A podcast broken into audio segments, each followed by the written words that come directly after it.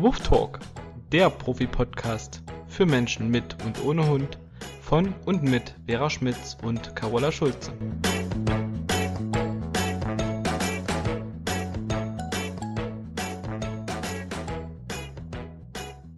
Hallo, guten Morgen, liebe Carola. Guten Morgen, liebe Vera. Happy Nikolaus. Happy Nikolaus, genau. Heute ist Nikolaus. Ich hatte heute sehr, schon sehr viel Spaß mit meinen Enkelkindern zum Nikolaus. Die wissen ja, dass es bei Oma was gibt, also haben die heute bei mir geschlafen und ach, mir war schon klar, dass die zeitig wach sind und es war auch so. Also wenn ich heute mal gehen muss, entschuldige ich mich jetzt schon. Aber die Aufregung war so groß kurz nach sechs. da waren sie dann wach. Na gut, aber das schaffen wir trotzdem. Wir haben ja heute ein genau. spannendes Thema. Ernährung mhm. als äh, ja so ein bisschen Ergänzung zu dem Thema der neuen Gebührenverordnung für Tierärzte. Da sind wir ja auf das Thema Ernährung zu sprechen gekommen und hatten ja angekündigt, dass wir dazu einen extra Podcast machen wollen. Here we are. Yes. Und das Thema beschäftigt mich schon lange, nicht nur im Zusammenhang mit dieser Erhöhung der Gebühren der Tierärzte, sondern da habe ich mir wirklich schon von Anfang an Gedanken drum gemacht, weil ich feststellen musste, dass, und das hat sich wirklich von Jahr zu Jahr gesteigert, irgendwie die Hunde immer kränker werden, immer mehr mit Allergien zu tun haben und alles das, was die Menschen auch so an Zivilisationskrankheiten oder was bei den Menschen verbreitet ist an Zivilisationskrankheiten, findest du auch immer öfter beim Hund. Und ich bin ja in der DDR geboren und äh, ich befrage auch oft Hundebesitzer, die in der DDR einen Hund hatten. Und bei uns gab es tatsächlich kein Trockenfutter oder überhaupt kein Hundefutter. Es gab wohl irgendwas unterm Ladentisch, aber das haben wir nie bekommen im normalen Laden.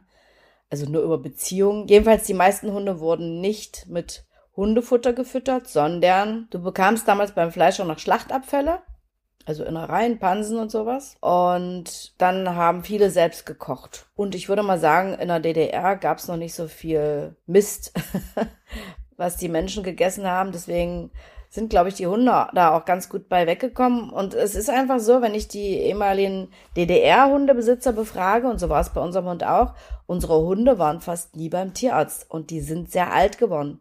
Unser Pudel ist 17 geworden Wow. Und äh, ja, und eigentlich auch nur gestorben, weil der Tierarzt, den wir damals hatten, der Meinung war, der müsste noch so einen Gesäugetumor entfernen. Damit hätte der wahrscheinlich noch zwei, drei Jahre leben können.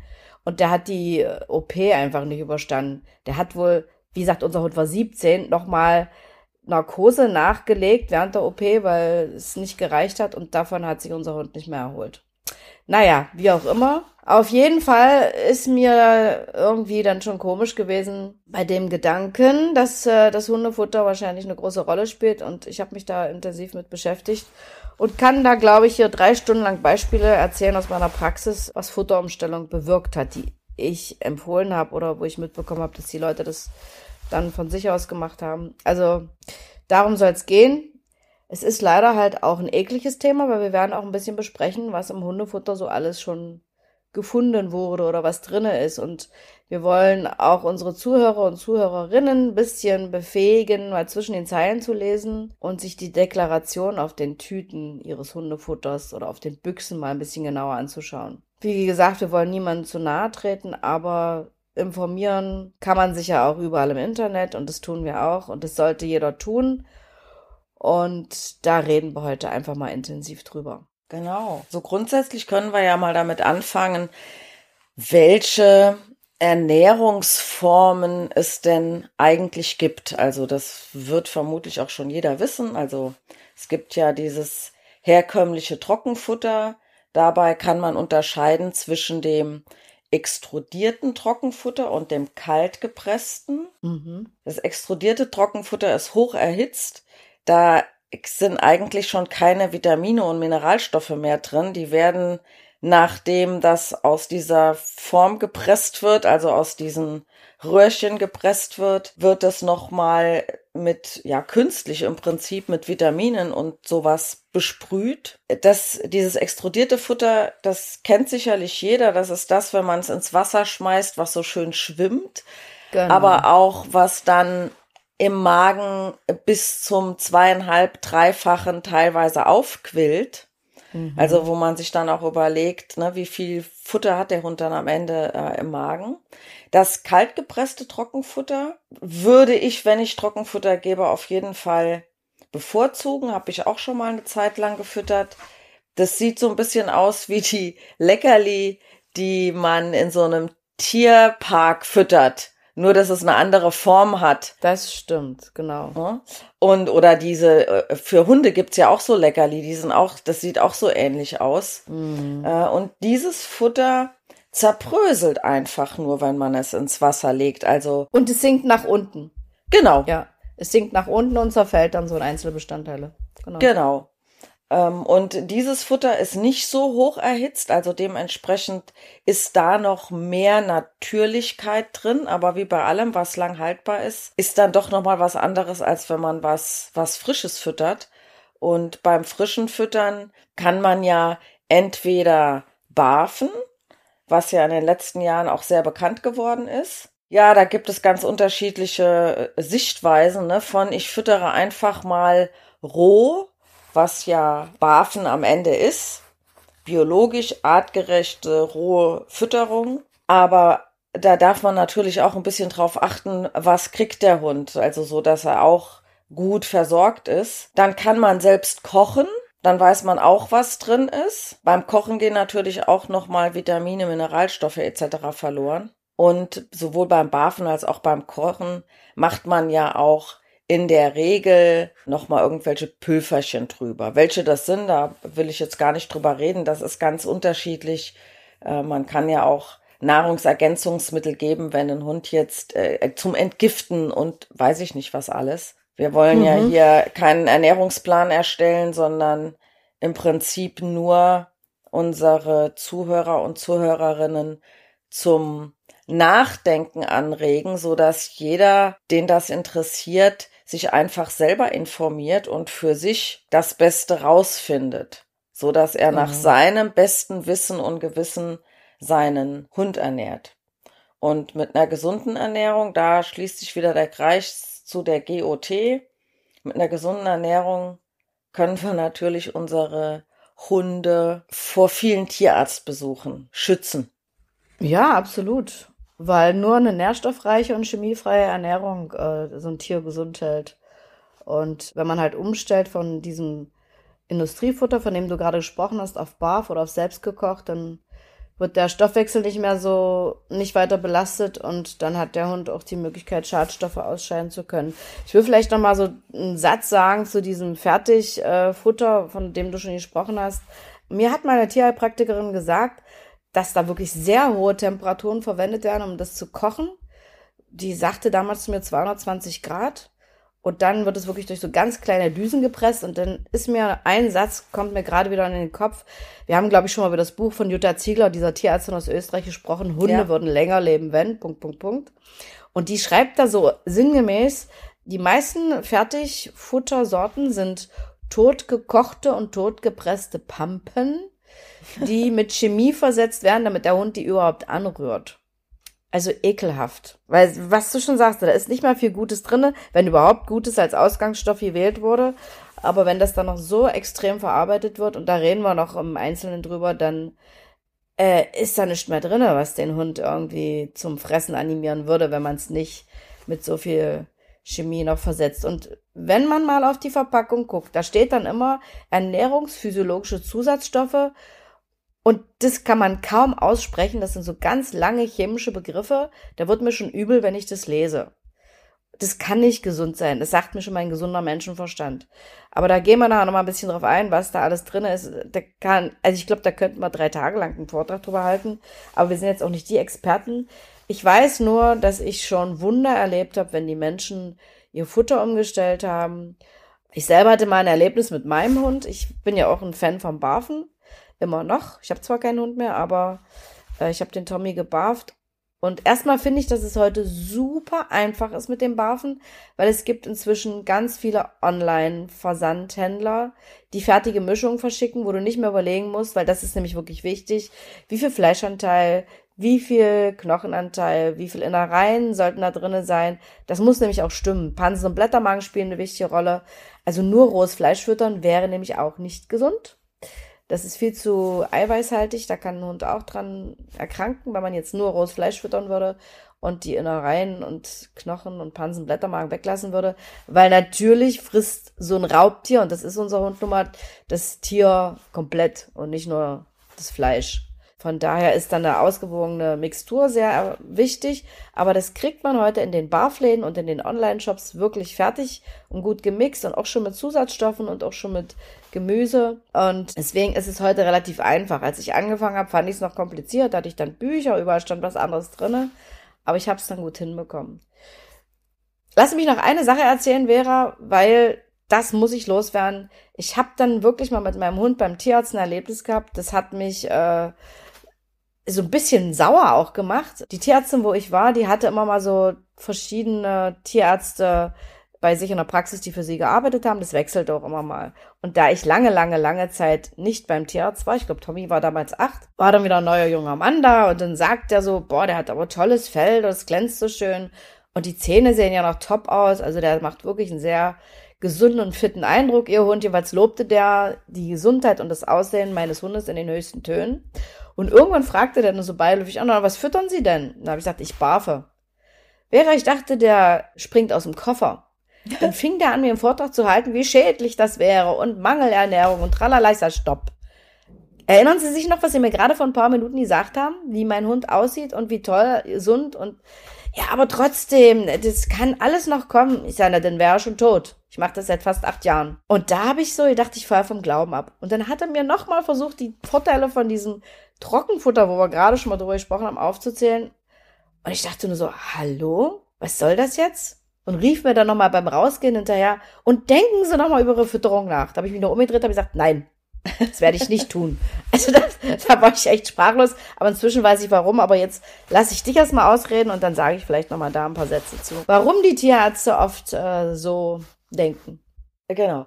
Äh, ich wollte was zu diesen Fertig-Barfütterungen sagen. Also mhm. ich barfe ja auch teilweise, also mische eigentlich. Also ich füttere easy nicht mit Trockenfutter, aber ich barfe teilweise und dann gibt's auch bei uns ab und zu ein hochwertiges Dosenfutter und was ich immer selbst dazu fertig mache, ist Gemüse und jetzt seit einem Jahr ungefähr kriegt er auch einen relativ hohen Kohlenhydratanteil, weil er äh, mit der Bauchspeicheldrüse ein, ein Thema hat. Und dazu kommt noch, dass der Dirk Schrader, über den wir ja auch schon gesprochen haben. Ist auch ein Tierarzt. Genau.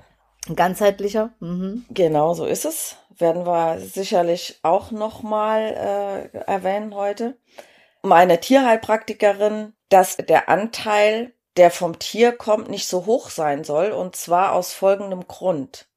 Wir wissen ja, dass es gewisse Nahrungsmittel gibt, die den Körper sauer machen. Und nur in einem sauren Milieu kann zum Beispiel Krebs entstehen. Mhm. Und äh, das ist momentan so ein bisschen auch ein Grund für mich, wo ich sage, der verträgt das jetzt ganz gut und also, dass er einen, einen höheren Kohlehydratanteil kriegt. Aber ich mhm. füttere im Prinzip nur abwechselnd Dinkelflocken, Bioreis und Kartoffeln. Mhm. Und das ist so ein bisschen, ne, wo ich drüber nachdenke beim Barfen, wenn man das nur macht.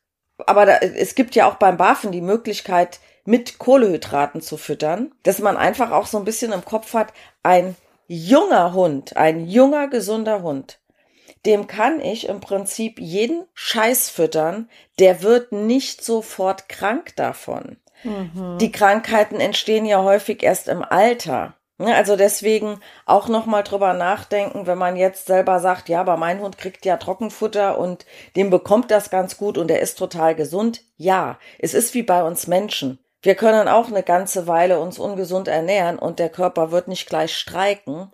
Aber alles, was ich auf Dauer mache, was dem Organismus nicht tut gut, wird sich in irgendeiner Art und Weise irgendwann natürlich auch bemerkbar machen. Ja, wobei Ausnahmen auch die Regel bestätigen. Ne? Also es gibt auch Hunde, die wahrscheinlich äh, mit dem Trockenfutter auch mal sehr alt werden können. Der, Natürlich. Der, guck mal, Helmut Schmidt, der hat bis zum letzten Tag äh, so geraucht. viel Zigaretten geraucht. Dem hatten die Ärzte, glaube ich, auch gesagt, wenn er aufhört, wäre es schlecht. Also sollte er lieber weiter rauchen. Und äh, ja, der ist auch relativ alt geworden, wenn ich mich jetzt richtig erinnere. Und genauso kann es auch mal bei Hunden sein, ne? Aber über 90, glaube ich, ist der geworden. Ja, der ist alt geworden. Also von daher, es geht auch mal gut.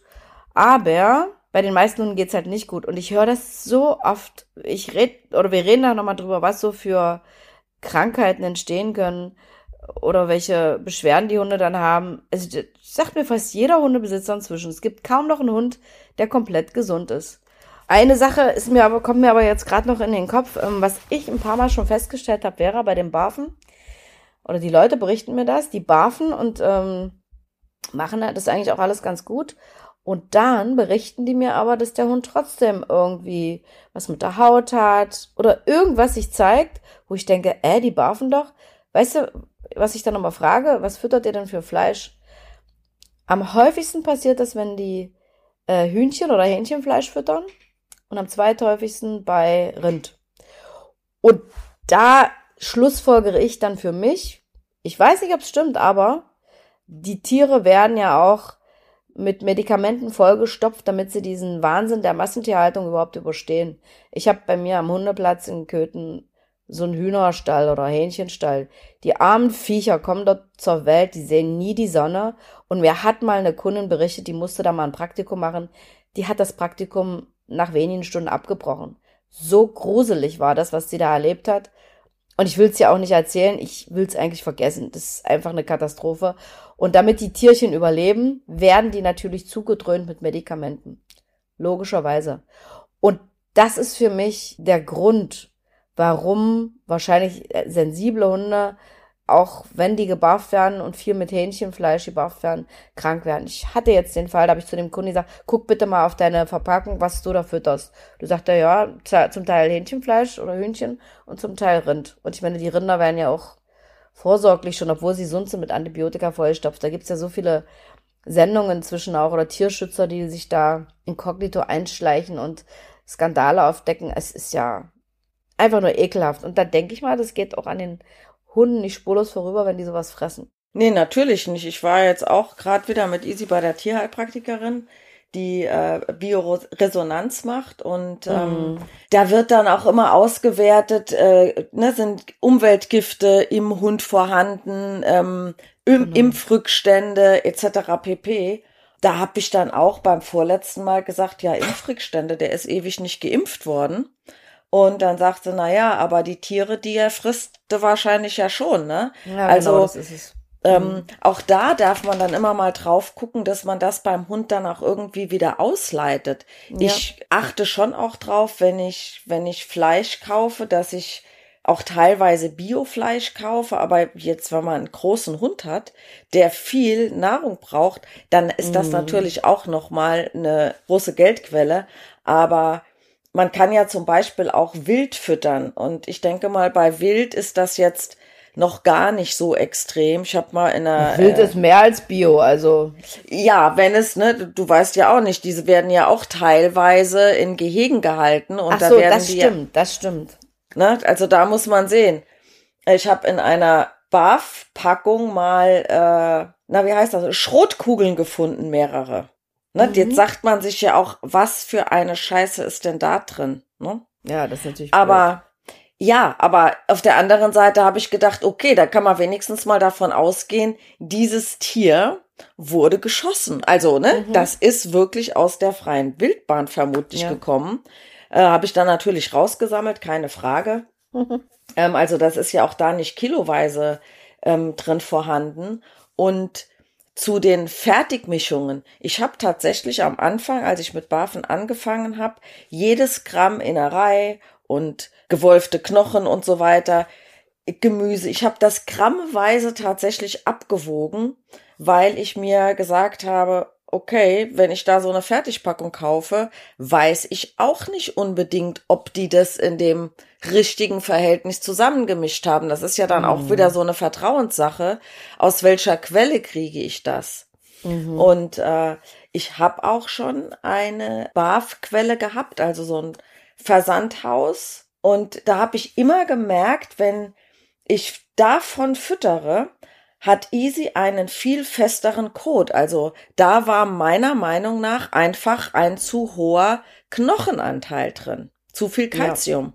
Ja. ja. Ne, weil das ist ja auf Dauer auch nicht gut. Also wenn man manchmal nee. sieht, so wenn Hunde Knochen zum Fressen kriegen, so als Kauartikel, dann macht denen das wohl Spaß. Aber wenn die danach so diese harten, trockenen. Das ist wie Zement. Hm. Genau. Diese. Knochenkot diese, heißt es ja auch, ne? Äh, genau. Und das ist sicherlich auch nicht angenehm, wenn man den da als Hund so, ja, wieder loswerden will. Ja. Also da quälen die sich manchmal ganz schön. Ja, also da gibt's eine Menge zu beachten. Ich kann vielleicht ähm, mal eine Quelle empfehlen. Die hat mir tatsächlich meine Freundin und Tierheilpraktikerin mal empfohlen. Die hat, weil sie es selber vertreibt, äh, dieses Baufzeug in ihrem Laden, hat die sämtliche Online-Anbieter abgeklappert. Das ist schon ein paar Jahre her. Und hat mir dann einen empfohlen, die heißen Lico, L-I-C-O. Oh, habe ich noch nie gehört. Lico-nature.de und ich muss sagen, es hat auch wirklich, ähm, wenn du das geöffnet hast, gut gerochen. Natürlich bei Pansen riecht's nicht unbedingt gut, aber frisch. Und äh, die hatten wirklich eine sehr gute, ausgewogene Mischung und auch ganz viele Sorten da.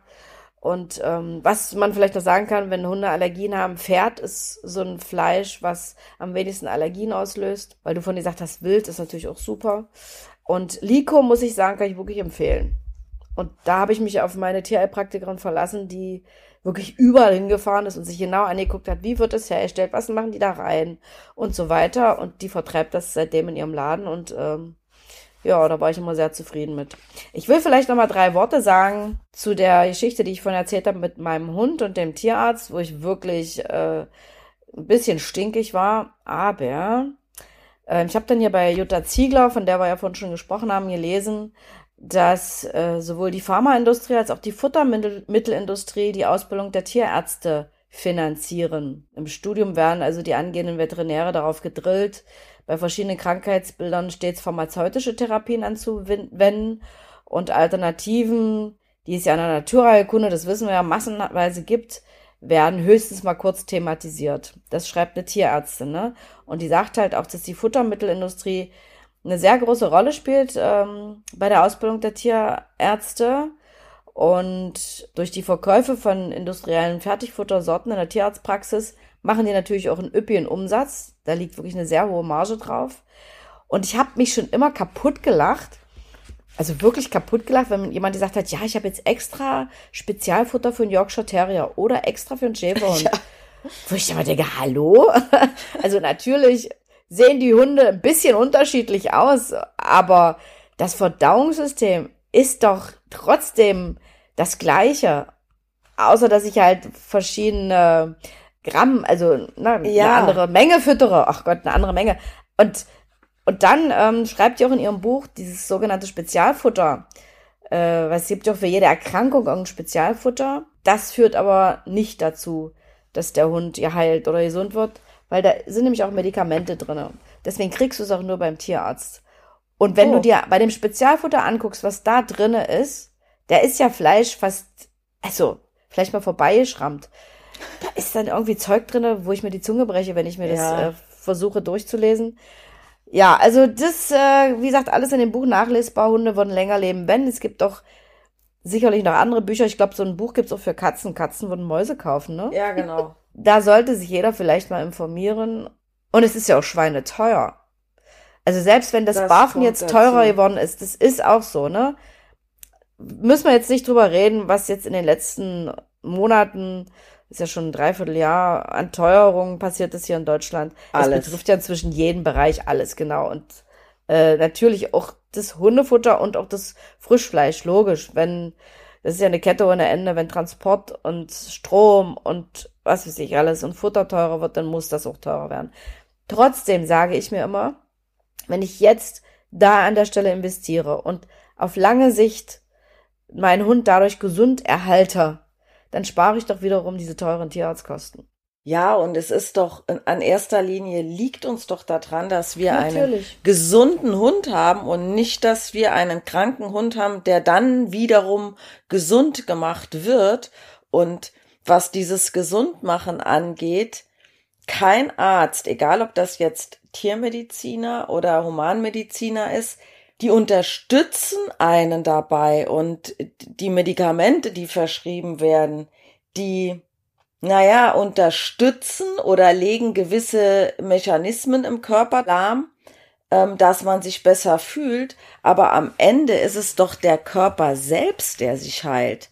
Hat ein Absolut. Arzt schon mal einen Knochenbruch geheilt? Nee, das macht der Körper von alleine. Selbstheilungsprozesse. Ja.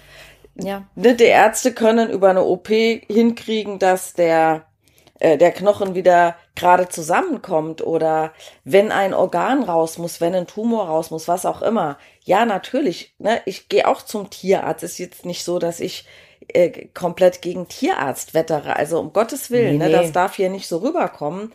Die machen schon einen Job, den man braucht, keine Frage. Viele Tierärzte sind ja auch wirklich auf einem Weg, nicht nur mit Scheuklappen durch die Gegend zu rennen, sondern auch mal rechts und links zu gucken.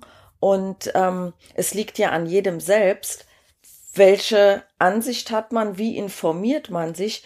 Ich habe, als ich äh, Hawk damals hatte äh, und noch ganz ein Frischling als Hundehalterin war, habe ich bei den Tierärzten auch nachgefragt zu verschiedenen Verhaltensproblemen. Und da habe ich keine Antwort drauf gekriegt. Weil hm. natürlich, das wird in der Tiermedizin nicht unterrichtet. Wenn es einen Tierarzt gibt, der Verhaltenstherapie anbietet, dann hat der sich speziell damit weitergebildet. Mhm.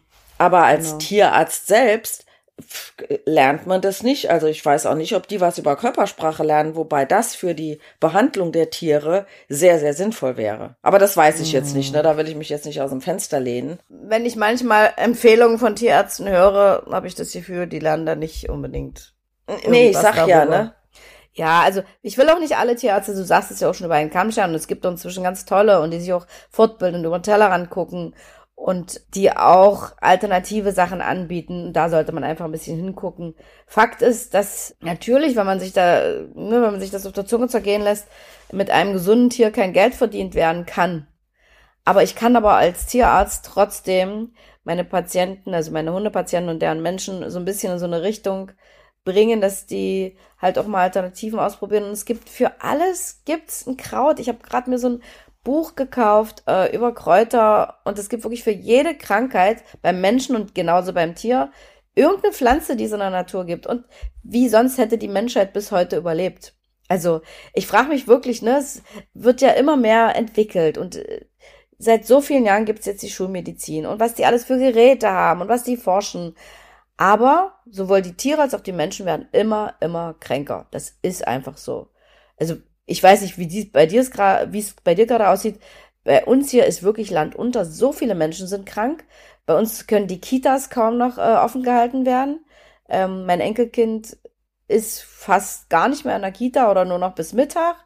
Oder meine Enkelkind, der bei Amalia war es auch so, äh, weil kaum noch Personal ist. Meine Kunden sind alle dolle krank. Also im Moment ist wirklich so viel Krankenstand. Das ist unglaublich also na klar, es ist jetzt Erkältungszeit auch und es ist kalt draußen, aber irgendwie ist da der Wurm drinne und bei den Hunden beobachte ich der, das Gleiche und Fakt ist einfach, dass man mit Ernährung eine Menge machen kann, weil wo sonst soll der Körper eine, soll der Energie herkriegen und Proteine, Vitamine, Vitamine, Mineralien. Das kriegt er nur halt nur aus hochwertigem Futter.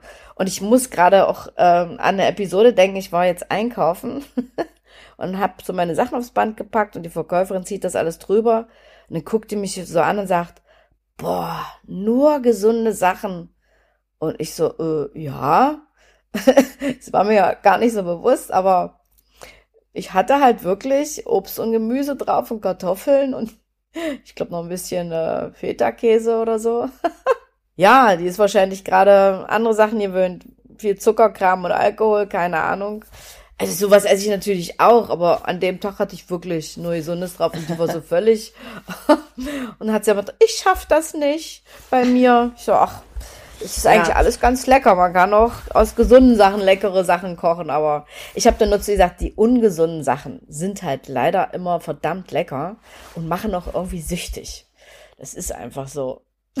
ja, so ist es. Ich meine, ich kann mich davon auch nicht lossprechen. Nee, Ähm, ich auch nicht. Und sind wir doch mal ehrlich, also, ne, da, was du gerade gesagt hast, so mit den ganzen Kräutern und dass man selber, wenn man sich informiert, so viel tun könnte, mhm. ist es nicht auch ein bisschen die Bequemheit, dass man die Versprechen, die da auf dem Markt versprochen werden, was alles gut ist und was gesund ist und was hiergegen hilft und was dagegen hilft. Es hört sich alles immer viel einfacher an, als sich selbst mal mit der Materie auseinanderzusetzen.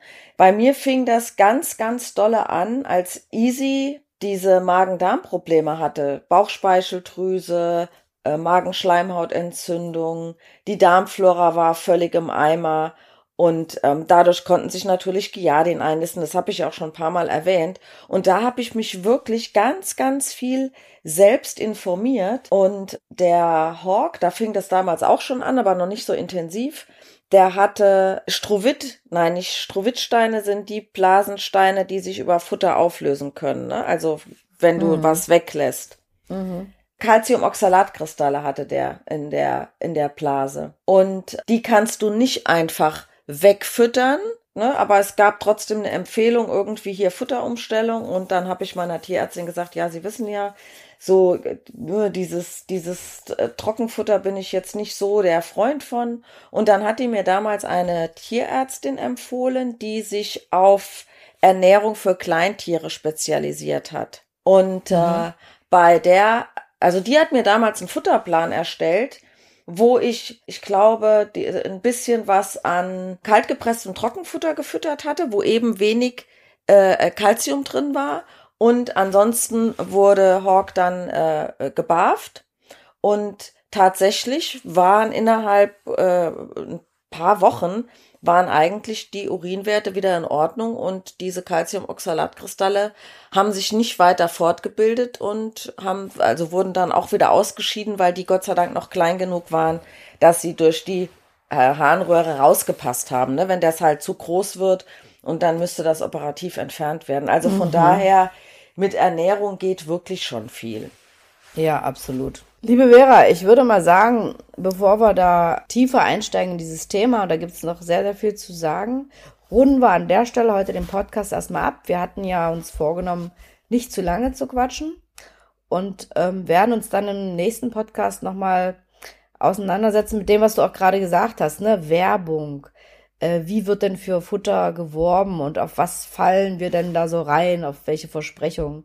Also ich kann ja nur sagen, wenn ich mal auf einer Messe war mit dem Stand, kamen natürlich auch immer sofort irgendwelche Vertreter von Hundefutter und fingen an, mir einen Vortrag zu halten. Da habe ich mir gesagt, sie brauchen nicht weiterreden, ich barfe. Und dann hast du direkt gesehen, wie die gesagt haben, okay, Mist, dann brauchen wir jetzt wirklich nicht weiter erzählen. Und dann waren die ganz schnell wieder weg. also, außer es war kaltgepresstes Trockenfutter, das habe ich mir angehört, weil das war für mich immer die Alternative im Urlaub. Aber den Rest ähm, brauchte ich nicht weiter verfolgen. Und das ist immer, ne, die, jedes Futter war das größte, tollste, schönste, schmackhafteste. Und ach Gott. Also da musste ich immer schmunzeln, wenn ich da mal auf so einem Stand war. Und was im nächsten Podcast noch kommt, dass wir da vielleicht mal auf die ein oder andere Krankheit eingehen. Du hast vorhin nämlich was zu Allergie gesagt und Ja. ähm, da kann ich dann auch noch mal was zu sagen.